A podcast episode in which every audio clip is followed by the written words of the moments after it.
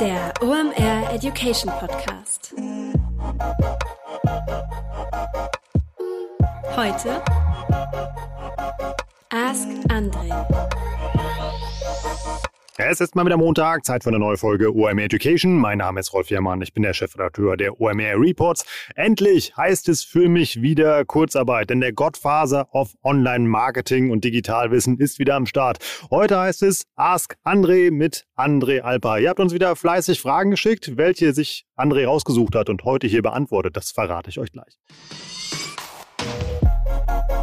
Die heutige Episode wird euch präsentiert von Sugar CRM. CRM ist unglaublich wichtig. Das haben wir schon an diversen Stellen besprochen und auch erklärt, warum das so ist. CRM ist wirklich eine Goldgrube, speziell jetzt auch in diesen iOS 14 Datenzeiten. Wenn du Kundendaten hast, nutzt die und arbeite mit denen. Dafür brauchst du aber Hilfe, denn oft ja, verschwinden irgendwelche Daten am besten noch in Excel-Listen oder in irgendwelchen Datensilos von einzelnen Abteilungen. Das kannst du lösen mit einem guten CRM-System und das ist Sugar CRM. Damit kannst du all diese Datenpunkte bündeln an einer Stelle und vor allem auch deine Vertriebler unterstützen. Denn Sugar CRM hat Automatisierungen, die dir dann Upsell-Potenziale zeigen. Du hast immer alle Daten zum Kunden halt an einem Fleck. Und CRM ist eines der wichtigsten Dinge, in die du als Unternehmen investieren solltest. Denn warum machst du das da draußen? Wegen deinen Kunden. Wenn keiner mit deiner Website, Waren, Dienstleistungen oder was auch immer interagiert, ja, die Frage kannst du selbst beantworten, warum das schlecht ist. Spaß beiseite. Beschäftige dich mal mit dem Thema CRM und check mal die Seite von Sugar CRM aus. Die findest du unter Sugar, wie Englisch Zucker geschrieben, crm.com. Da kannst du dir mal angucken, was man mit diesem CRM-System so machen kann kann. Das machen schon über 4500 Unternehmen in 120 Ländern. Also, check mal Sugar CRM aus und heb dein CRM auf ein neues Level und heb damit Potenziale, die du definitiv heben solltest.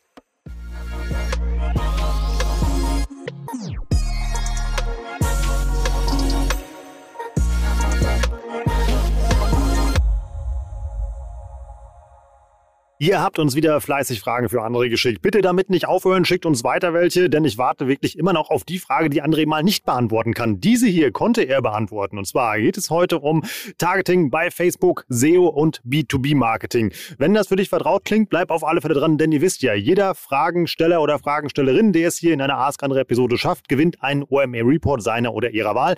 Das ist auch heute so. Wenn deine Episode gleich auftaucht, hast du einen OMR Report gewonnen. Und ja, genug der langen Vorrede. Wir springen jetzt mitten rein in die nächste Ask André Episode und schalten nach Berlin. André, leg los. Viel Spaß. Moin, moin. Folgende Frage stellt uns Pia über E-Mail und zwar insbesondere für das Facebook Werbeuniversum. Ich frage mich schon länger, wie ich am besten Anzeigen schalte, wenn es sich um ein bisher unbekanntes Produkt handelt und man deswegen auch keine klaren Custom Audiences von der Website hat oder von bisherigen Interaktionen auf Social Media Beiträge herkommen kann. Als Beispiel dafür könnte man Hausschuhe nehmen, die aussehen wie Fische. Da muss man sich erstmal einen Gedanken machen, wie das sein könnte, aber wir verstehen das, Pia, und wir versuchen deinem Gedanken zu folgen. Und zwar fragt die Pia weiter, macht man eine Buyer-Persona mit dem passenden Interesse, also kommt von Schuhmode her, das könnte natürlich zu pauschal sein. Äh, wie targetet man welches Alter, welche Interessen oder würde das gesamte Targeting Facebook überlassen oder gar keine Zielgruppeneinstellung oder noch andere Möglichkeiten. So, also, ich glaube, was auf jeden Fall spannend ist, weil die Pia anscheinend auch äh, darüber drauf gekommen ist, dadurch, dass ihr äh, sozusagen eine, eine Anzeige dieser Art ausgespielt wurde und sie dann zugeschlagen hat bei den Pantoffeln, die aussehen wie Fische. Mh, was ich auf jeden Fall empfehlen würde, so für, für, für euch alle Internet-Marketing-Interessierten, die ihr Ads seht von Facebook oder Instagram oder ähnlichem, meistens gibt's da so ein kleines i mit einem Kringelchen, das blau ist. Ähm, meiner, meiner Erinnerung nach zumindest bei den meisten Plattformen so ähnlich oder manchmal ist auch so ein Dreieck. Und bei Facebook kann man insbesondere nachschauen, warum man eigentlich getargetet wurde, warum man eigentlich diese Werbung ähm, ausgespielt bekommt da kann man zumindest schon mal was lernen und verstehen, ja, warum man was ausgespielt bekommt und kann dann vielleicht so ein bisschen auf die Ideen kommen, wenn das solche innovativen Produkte äh, sind, die jetzt erstmal per se wahrscheinlich so keiner sucht. So, dann äh, würde ich, also ich glaube, was ich nicht machen würde, gerade bei sowas total Wildem, was theoretisch für jeden relevant sein kann und für keinen und für die meisten eben nicht relevant ist, weil es einfach zu nischig ist vom Bedürfnis her.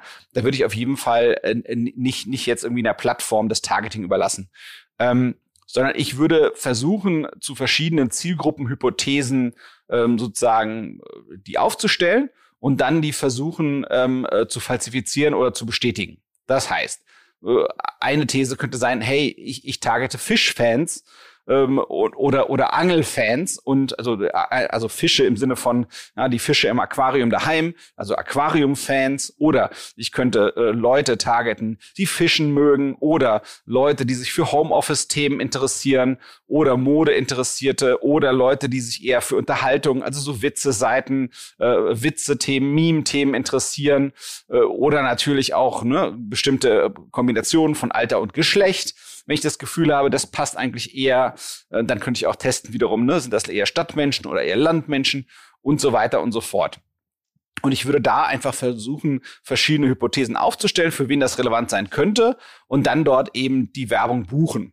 So, und äh, da das eben ein neues Produkt ist, was jetzt mal keiner so kennt oder braucht oder danach sucht, sondern man muss die Leute eigentlich eher auf die Idee bringen. Also das heißt, man muss ein Bedürfnis wecken und kann nicht ein Bedürfnis decken, was ja meistens der leichtere Fall ist da ist es meistens gut, wenn man halt, also das ist eine, von der Situation her arbeitet man da Upper Funnel, das heißt im Trichter, äh, ganz äh, in dem Versuch sagen, in dem gedanklichen Vertriebstrichter ganz weit oben, ganz weit vorne arbeitet man. Und dieser Tage ist es so, dass man da eigentlich ja sehr gut mit Bewegtbild arbeiten kann. Ähm, kann ich mir vorstellen, dass man da vielleicht sogar, also sozusagen im Facebook-Universum äh, vielleicht äh, sich vor allem auf Instagram konzentriert, dort vielleicht eben vor allem auf Stories. Ähm, da gibt es sozusagen die Maßgabe, die es bei diesen Upper Funnel Sachen ist eigentlich immer, ähm, ähm, dass man eigentlich gucken müsste, wo sind eigentlich Werbeflächen, die bisher äh, untermonetarisiert sind. Das heißt, wo man relativ günstig an Reichweite rankommt, äh, wo jetzt noch nicht jeder Werbetreibende darauf rumtrommelt. Ne? Also du hast jetzt bei den Fragen bist du hast insbesondere sozusagen das Facebook-Universum betont, aber was ich wahrscheinlich bei so einem Produkt, was man ja wahrscheinlich aus so einem Gag heraus kauft, äh, probieren würde, ist, ist wahrscheinlich viel eher TikTok, weil die Leute dann noch mehr unterhaltungsorientiert sind und äh, so ein paar Pantoffeln, die kosten jetzt auch nicht unendlich Geld. Und es kann halt sein, wenn ich irgendein lustiges Video zu dem Thema sehe, dass ich sage, ha, das brauche ich auch oder ha, das ist das perfekte Geschenk äh, für den für den ollen Onkel äh, zu irgendeinem der Feiertage, die demnächst nahen. Ähm, also sowas in der Richtung, glaube ich, fände ich super spannend. Und dann würde ich natürlich äh, gucken, äh, mit jedem, der jetzt irgendwie reagiert hat auf meine Upper Funnel Werbung, ähm, übrigens auch YouTube wäre wahrscheinlich eine Anlaufstelle, bevor ich das jetzt irgendwie vergesse. Da gibt's ja auch äh, reichlich extrem longtailing Content, der entertaining ist, der jetzt nur wirklich für viele, viele Werbetreibende nicht das richtige Umfeld ist, aber für so eine K Quatschspielerei, äh, so ein Gag, äh, vielleicht eben genau das Lustige ist, dann, dann, dann ballert man da eben ein fünfsekündiges Video. Und wenn man dann eben äh, sieht, dass die Leute das Video durchgucken, dass sie draufklicken, dass sie sich für das Produkt interessieren, dann würde ich denen ja deutlich gezielter hinterhergehen, transaktionaler, die dann targeten und versuchen, die dann wieder zu erwischen. Ähm, was ich auch machen würde, schon nochmal testweise, ist eben zu gucken, äh, gibt es eigentlich auf, auf der klassischen großen Suchmaschinen, gibt es da eine Leute, die sowas suchen wie lustige Hausschuhe oder sowas. Ja, oder lustige Geschenke. Ähm, die Frage ist, ob Geschenke ist wahrscheinlich dann doch zu viel Streuverluste dabei, weil man eben halt von den vielen lustigen Geschenken, die man sich da erdenken könnte, ja doch nur das eine einzige lustige Geschenk anbietet. Aber ja, also Geschenke-Angel-Fans oder so oder Geschenke-Aquarium-Fans oder so, äh, sowas in der Richtung würde ich auch schon mal versuchen zu bebuchen mit SEA. Und wenn die dann auf die eigene Website kommen, wo man dieses Produkt verkauft, dann würde ich natürlich versuchen, einen Facebook-Pixel zu setzen, wenn mir das denn erlaubt wird. Das geht dann wieder ins Consent Management ein rein, aber da muss man sich sowieso drum kümmern und dann kann man da eben eine Custom Audience machen und dann von dort aus vielleicht Lookalike Audiences etc. pp. und dann versuchen sozusagen Stück für Stück rauszuarbeiten, was sind denn die gemeinsamen Kriterien der Leute und dann kann man damit eben arbeiten. Was ich mit so einem innovativen Produkt auch machen würde, ist ähm, sicherlich, wenn es jetzt, wenn ich jetzt sozusagen jenseits des Facebook-Universums denken darf, äh, das mal auf Amazon zu listen und dort ja möglichst generische Suchbegriffe um, oder zu gucken, ähm, ähm, ja, gibt es überhaupt ein Product Market Fit? Wie gesagt, bei diesen ganz innovativen Sachen, wenn das keiner sucht und keiner wirklich braucht, dann ist es ein bisschen hart, aber zumindest müssen wir mal gucken, gibt es da irgendwas, wo man im Windschatten von fahren könnte. Ähm, was ich mir auch anschauen würde, wären sowas wie so diese Pinterest-Ads. Dann, dann geht man halt auf Hausschuh-Boards oder auf Homeoffice-Boards oder auf irgendwie Hügge, also sprich, wie man sich's gemütlich macht daheim Boards und versucht dort eben irgendwas Passendes zu schalten. Ähm, ich denke, wenn jemand wenigstens mal einen Hausschuh sucht, dann ist er zumindest schon mal in Richtung da, dass er quasi schon mal Hausschuhe in Fischform vielleicht haben will und dann könnte es passen.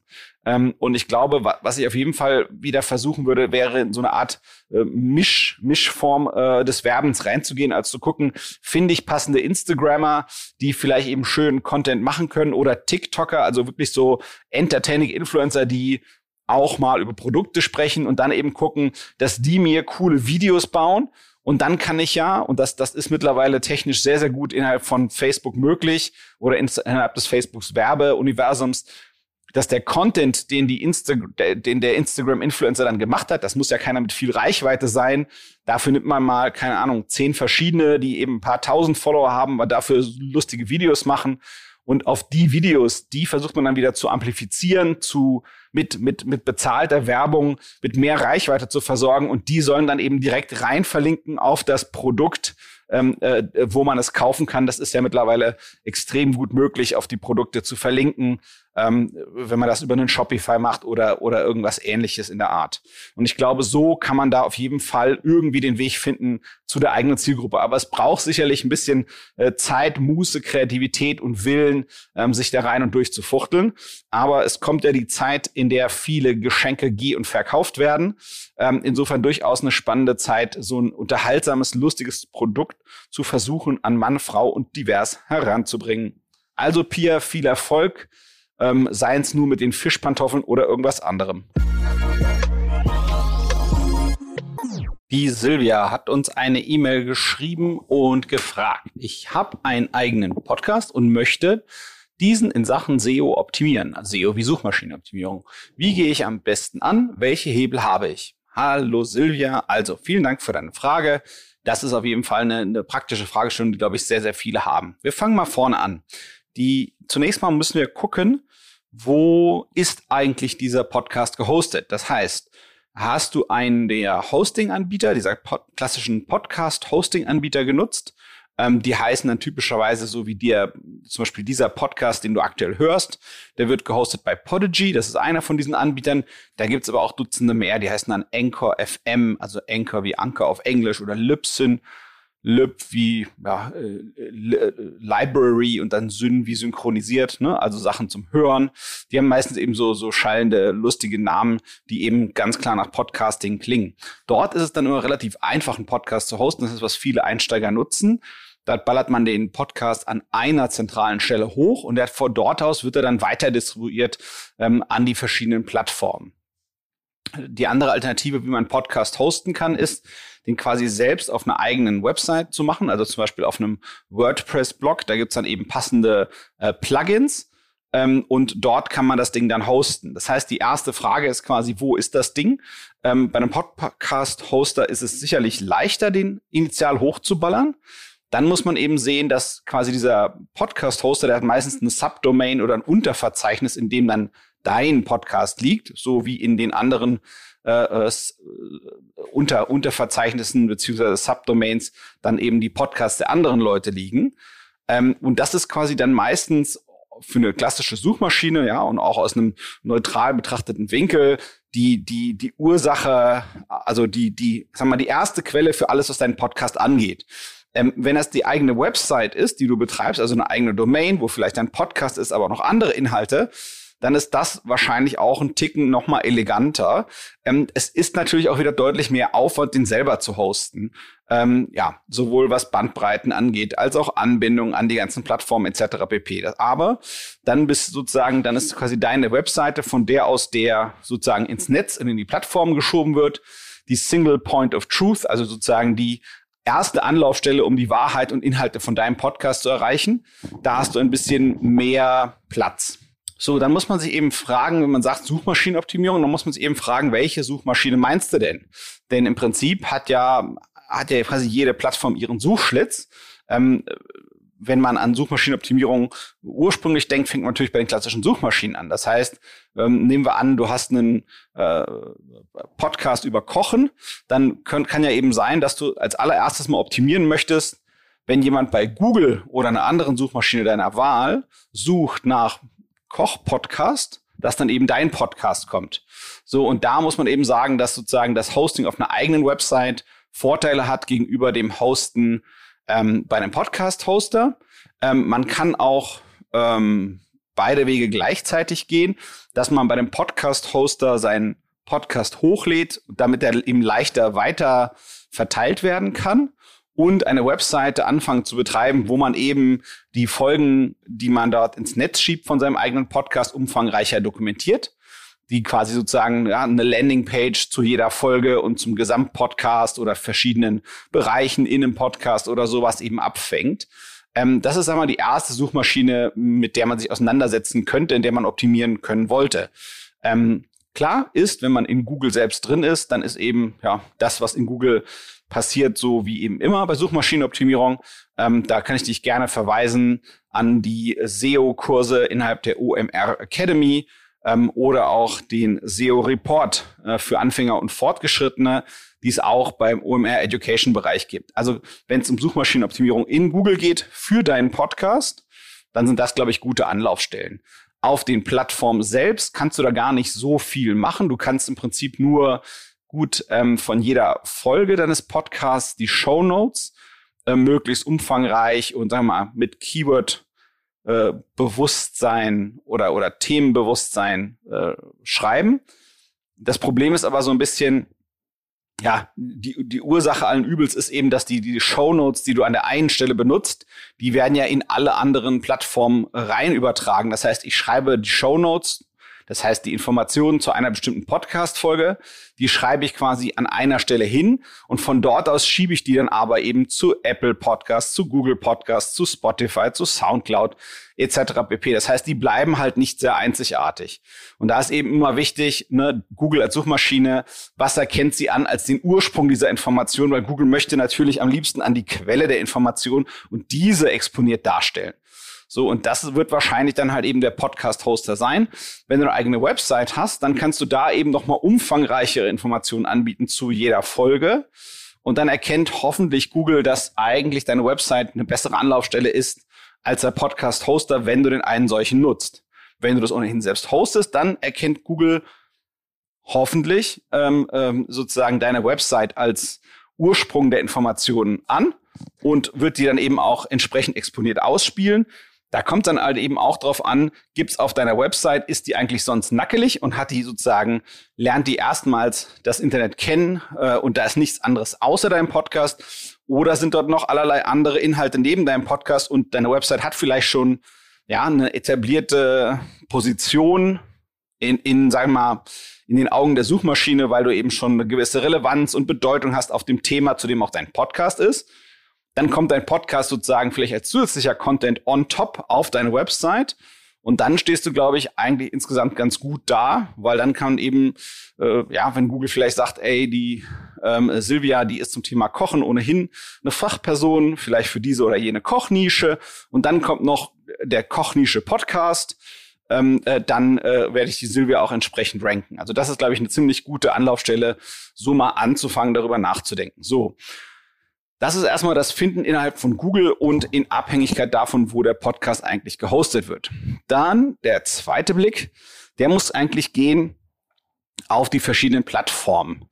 Ähm, äh, klar ist, dass die ganzen Plattformen, also das heißt diejenigen, wo wir dann die Podcasts hören und auswählen und denen folgen, ähm, die haben alle so ein selbstbeschleunigendes Moment drin. Das heißt, wenn die Plattform ortet, dass dein Podcast mehr Hörer hat, dann kriegst du auch auf der Plattform mehr Gehör, ja, wortwörtlich.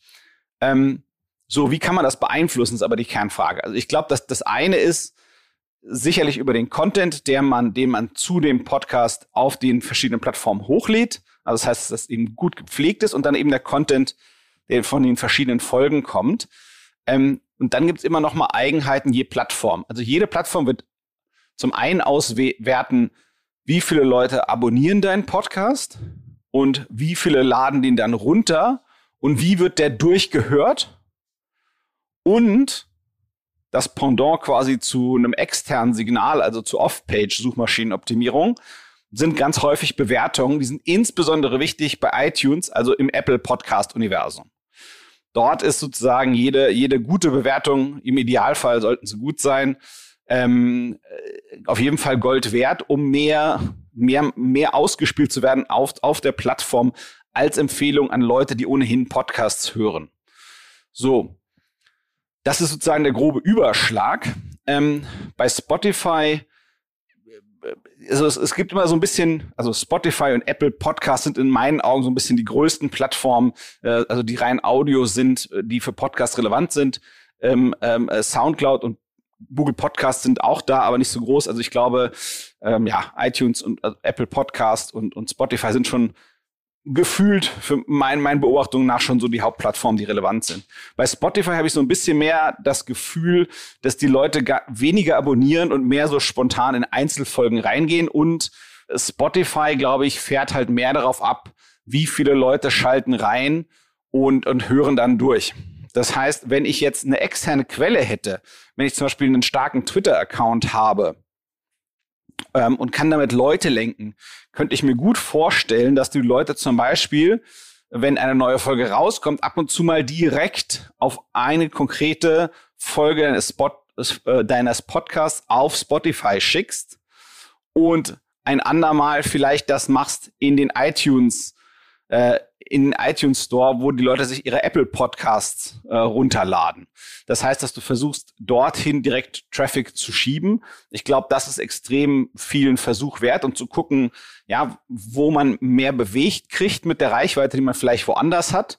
Ähm, natürlich, wenn man eine äh, ne, ne Website hat zu einem Thema, zu dem man dann auch einen Podcast rausmacht, klar ist es, dass man versuchen muss, immer wieder sozusagen die Reichweiten, die man auf anderen Plattformen hat, auch in seine sozusagen Podcast-Reichweite reinzuschieben. Ich glaube, das erklärt sich so ein bisschen von selbst. Ähm, was fällt mir noch dazu ein? Ah, selbstverständlich gibt es da noch YouTube. Die gute alte YouTube. Und zwar finde ich, dass viele Podcasts sind ja, ja manch, manchen Typen von Inhalten bei YouTube nicht unähnlich. Jetzt ist die Frage eben, wie du einen Podcast aufnimmst, ist das wirklich etwas, was du rein audiotechnisch machst oder kannst du auch leicht da ein Video einfach mitlaufen lassen, was dich eben zeigt, wie du den Podcast einsprichst.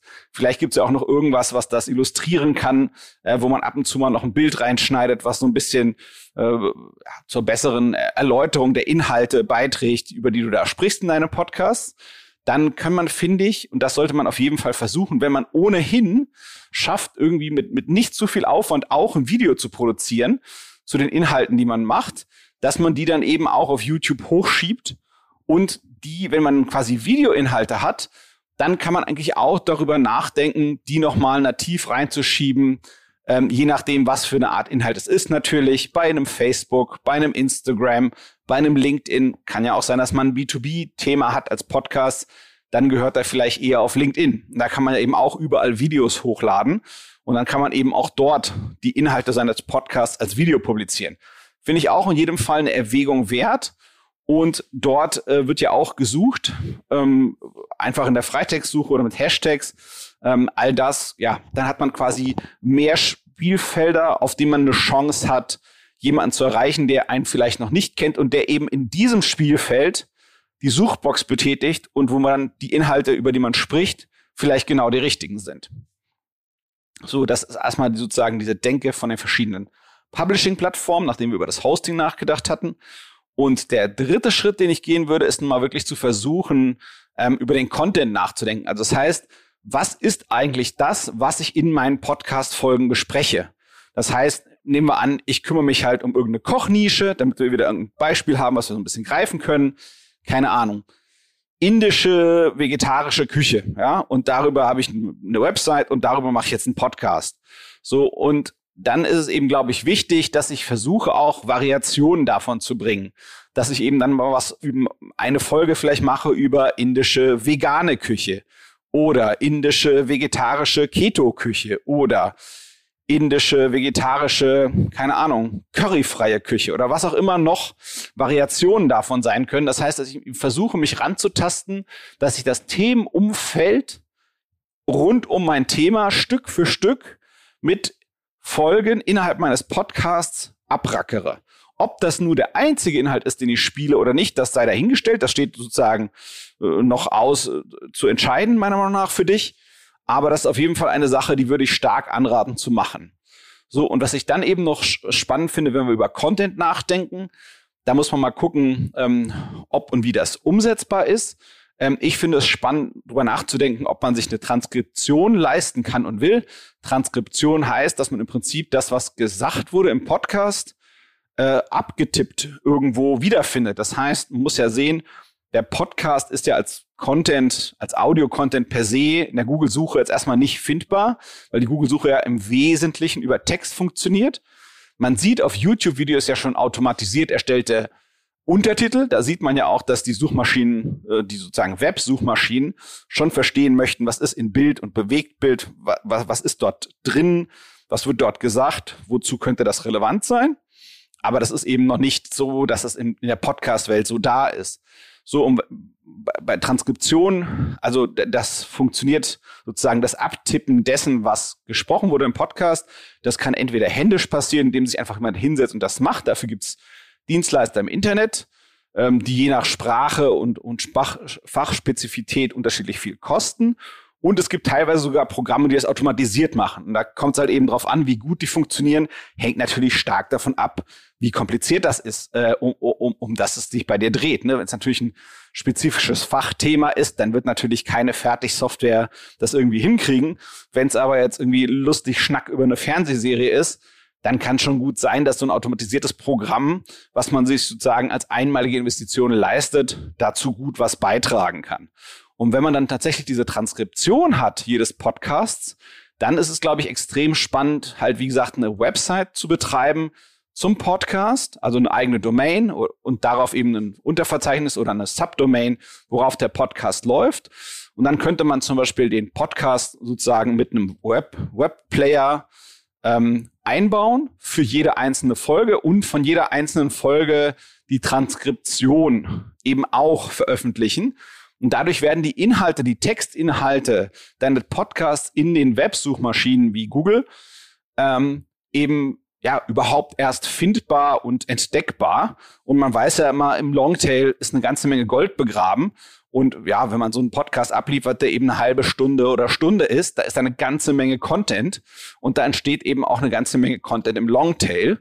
Was ich da elegant finde, wenn man sich zeitmäßig und ressourcenmäßig leisten kann und möchte, ist, wenn man versucht, noch so ein bisschen Struktur reinzubringen. Denn Podcast kann ja mitunter relativ langes Stück Gelaber werden und das natürlich nicht so angenehm für den Leser, der potenziell über die Websuchmaschine die Textversion deines Podcasts entdeckt. Ja, dass man denen einfach nochmal hilft mit so ein bisschen Struktur. Das sind meine Gedanken für dich. Ansonsten, was ich mir unheimlich stark dir nahelegen möchte, jenseits dieser kostenlosen Tipps von mir, ähm, wo es auch nochmal Inhalte dazu gibt, ist aus auch wiederum aus dem UMR-Universum, in dem wir uns beide ja gerade offensichtlich bewegen. Und zwar gibt es zum einen einen Professional Guide to Podcast, also einen äh, PDF-Buch ähm, rund darum, wie man halt Podcasts macht. Und ähm, die haben eben auch einen Online-Kurs ähm, äh, wo man eben zusammen mit anderen lernt, wie man so einen Podcast macht. Und ich weiß, dass eins der Module da drin das Marketing von Podcasts sind. Ähm, ich glaube, das würde ich mir angucken. Das kostet beides nicht so viel und kann, glaube ich, eine ganze Menge bringen. Das sind meine Empfehlungen an dich, Silvia, und ich hoffe, dein Podcast wird super.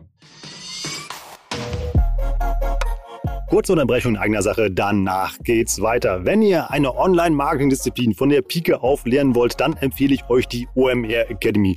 Ich bin ein Riesenfan davon, das habe ich euch schon divers hier erklärt. Warum? Weil das kein langweiliger Frontalunterricht ist und äh, ja, du irgendwelche Assessments ausfüllst und dir dabei keiner hilft. Nee, das ist ein sehr interaktives Konzept auf unserem digitalen Campus, wo du in kleinen Gruppen arbeitest, wo du Live-Session hast, wo du halt die Dozenten fragen kannst. Zum Beispiel auch den Experten, den wir letzte Woche im Podcast hatten, Peter Mestel.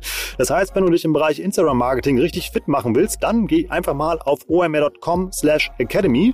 Da findest du die Möglichkeit, dich für den nächsten Instagram Marketing Academy Kurs anzumelden. Der startet nämlich Anfang 2022. Das heißt, wenn du jetzt zufällig noch so ein bisschen Restbudget hast und wir sind ja auch in der Black Friday Week, Zwinker, Zwinker, ist das ein richtig guter Zeitpunkt, dich jetzt einfach mal für ähm, die Academy zum Thema Instagram Marketing anzumelden. Und das habt ihr letzte Woche gehört. Wer kann Instagram Marketing besser erklären als Peter? Also nutzt die Chance, geht auf omr.com slash academy und da könnt ihr dann euch einen Platz in Peters Hörsaal sichern.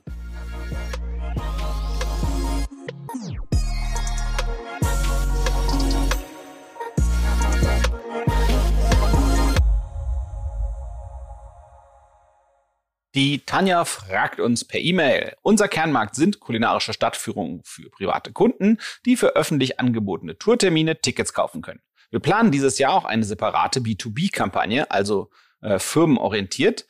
Ziel ist es insbesondere Firmenangebote für Weihnachtsfeiern zu stricken sowie besondere Gutscheinangebote für Mitarbeitergeschenke zu machen. Welche digitalen Kanäle im Marketingmix könnt ihr uns empfehlen?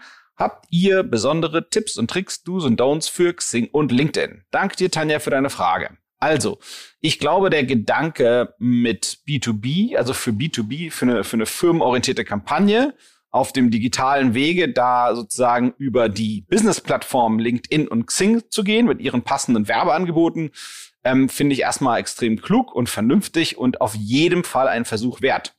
Ähm, und grundsätzlich was eben spannend ist, ist, die Targeting-Möglichkeiten in den beiden Plattformen sind unterschiedlich.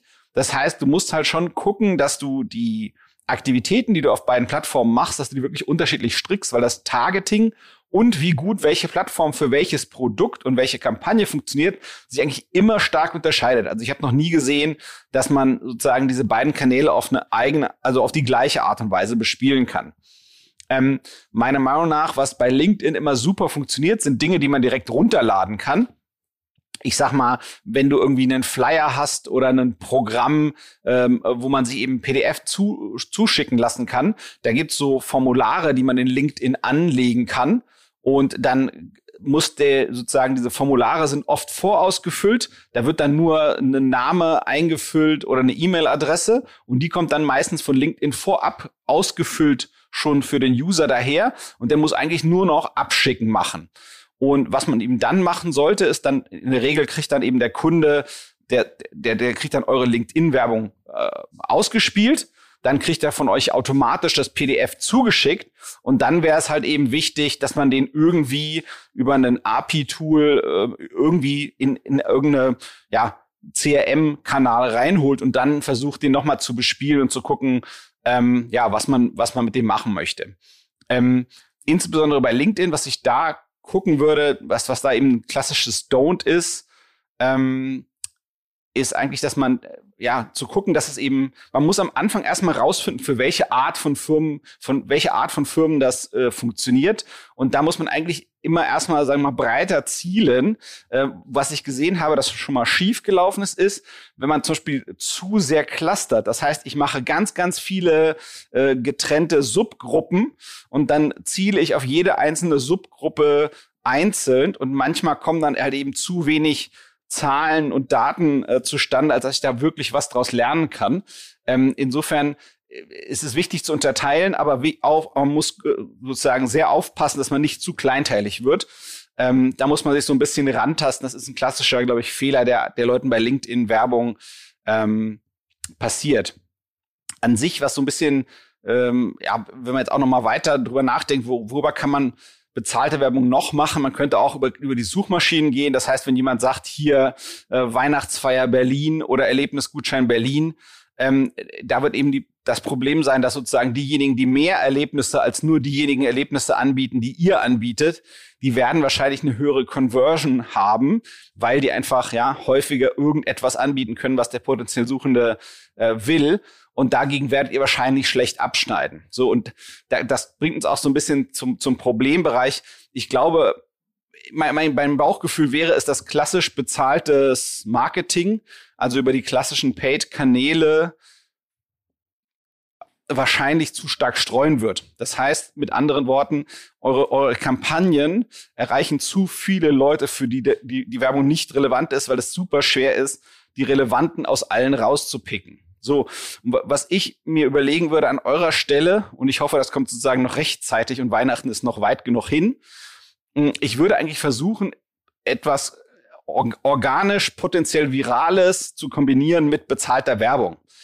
Ähm, Im Sinne von, wir verlosen fünf Essensgutscheine oder fünf Gutscheine für eine äh, Gourmet-Tour in oder Burger-Gourmet-Tour in Berlin und teilnehmen. Und da muss man eben mal wieder gucken, was ist bei welcher Plattform noch erlaubt und was nicht. Ja, ähm, äh, äh, tagge fünf Leute, mit denen du das gerne machen würdest oder irgendwas ähnliches in der Art. Und dass man dann eben hofft, dass sozusagen das Targeting, also das heißt das Raussuchen, wer eigentlich eure Zielgruppe ist und wie man die definiert, dass man das so ein bisschen crowdsourced. Man lässt die Leute, andere Leute antaggen, die vielleicht eben relevant wären dafür. Und dass man so eben so ein bisschen äh, Leute erwischt, die sich mehr für Essen und mehr für Restaurants und mehr für irgendwie mal was Neues ausprobieren. Äh, ähm, interessieren und gleichzeitig das in einem Business-Kontext passiert, was eben ein LinkedIn oder Xing ist. Bei Xing geht natürlich das mit dem Vertecken nicht, dass es etwas eher was für LinkedIn ist. Und was mir dann eben machen würde, ist, wenn, wenn du sozusagen so eine Kampagne machst für die eine Stadt, in der ihr diese Touren anbietet, dass du auf dieses vir hoffentlich virale, gewinnspielartige äh, Ding, dass du da dann eben bezahlten Werbedruck gibst innerhalb von LinkedIn, der dann aber eben fokussiert ist auf die Region, um die es geht, also in dem Fall Berlin. Kann natürlich auch genauso für jede andere Stadt sein, in der ihr eure ja, äh, kulinarischen Touren anbietet. Ähm, es ist sicherlich so, dass LinkedIn wahrscheinlich irgendeinen Schutzmechanismus hat für zu primitive Muster. Ähm, das heißt, man muss eben ein bisschen gucken, was man äh, darf und was man womit erreichen kann.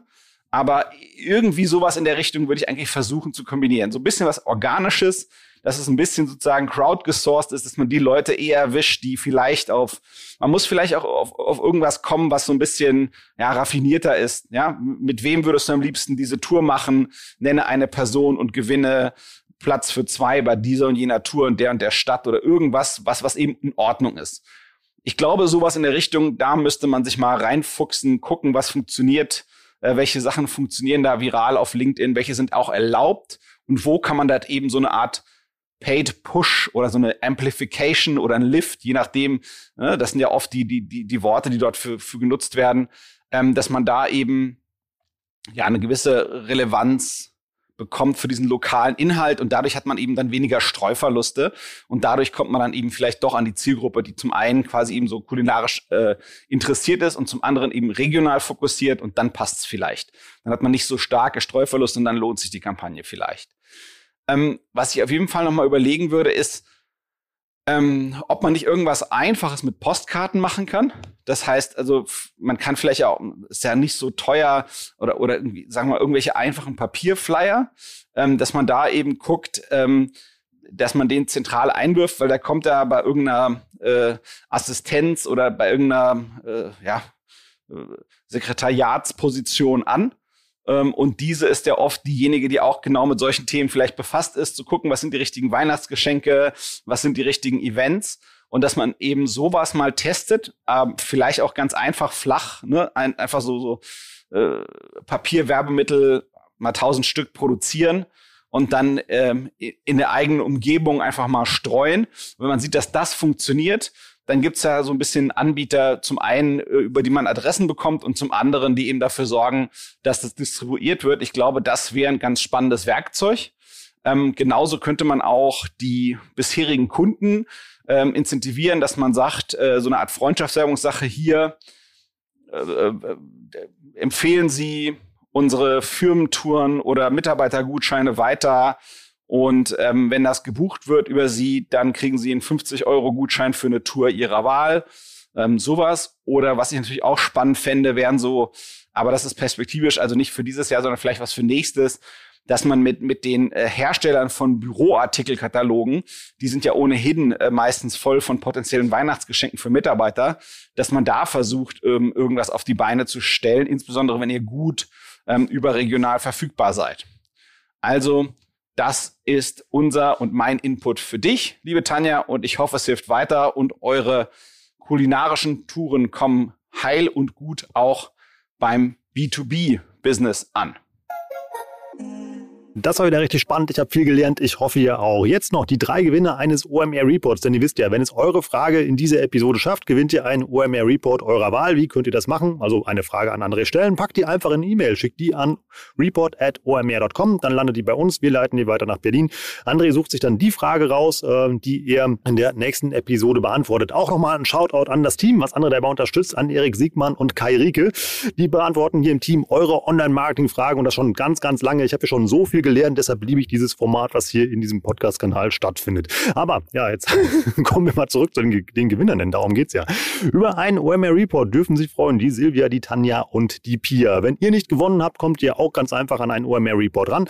Die findet ihr unter omr.com slash report. Die haben wir zum Beispiel zu LinkedIn, zu SEO, zu Landingpage-Optimierung, zu E-Commerce, D2C. Ihr seht schon, in jede Richtung findet ihr da was, was euch hilft und vor allem, was euch dabei richtig hilft, ist das Expertenwissen, was da drin steht. Denn wir schreiben die mit den klügsten Köpfen der Branche. Haben wir auch schon mal mit André gemacht, der hat die beiden SEO-Guides geschrieben, die bei uns auf der Seite sind. Und die teilen dann ihr Experten wissen, was ihr sonst nirgendwo anders findet. Ihr könnt die also eigentlich neben euer Keyboard legen und dann direkt loslegen und euer Marketing mit diesen Fachbüchern aktualisieren. Dazu gibt es dann immer noch Checklisten, Screencasts, Downloads und diverse andere Sachen, die wir da reinschmeißen, um für euch das Lernen so angenehm und spannend wie möglich zu machen. Die sehen auch noch ganz cool aus. Man hat also richtig Spaß damit zu arbeiten. Wir stecken da ganz viel Liebe rein. Das hat einen Grund, denn wir wollen alle mit euch zusammen dieses Internet besser machen. Ihr kommt daran an omr.com slash report, Gutscheincode, alle wieder im Chor, den kennt ihr, Warenkorb. Dann gibt es einen OMR Report eurer Wahl. Ich sag danke fürs Zuhören heute. Wenn ihr uns noch einen Gefallen tun wollt, dann lasst uns gerne noch ein paar Sterne bei Apple Podcast da. Oder wenn ihr ganz cool seid, schreibt da noch einen kurzen Satz zu, warum euch diese Ask Andre Episode gefallen hat, was euch mal bei einer Sync with Tarek Episode richtig gekriegt hat oder bei dem einen oder anderen Interview, was ich hier führen darf. Das hilft uns richtig, noch mehr Leute mit dem Format zu erreichen. Freuen wir uns richtig drüber. Danke an alle, die das schon gemacht haben. Teilt die Episode auch gerne mit jemand, der sich das mal anhören möchte oder diskutiert mit uns im Internet, taggt uns gerne in euren Beiträgen. Freut uns richtig mal zu sehen, wer da auf der anderen Seite der AirPods sitzt. So, das war's für heute. Ich bin Rolf, das war OMR Education für heute. Tschüss aus Hamburg, ciao, ciao.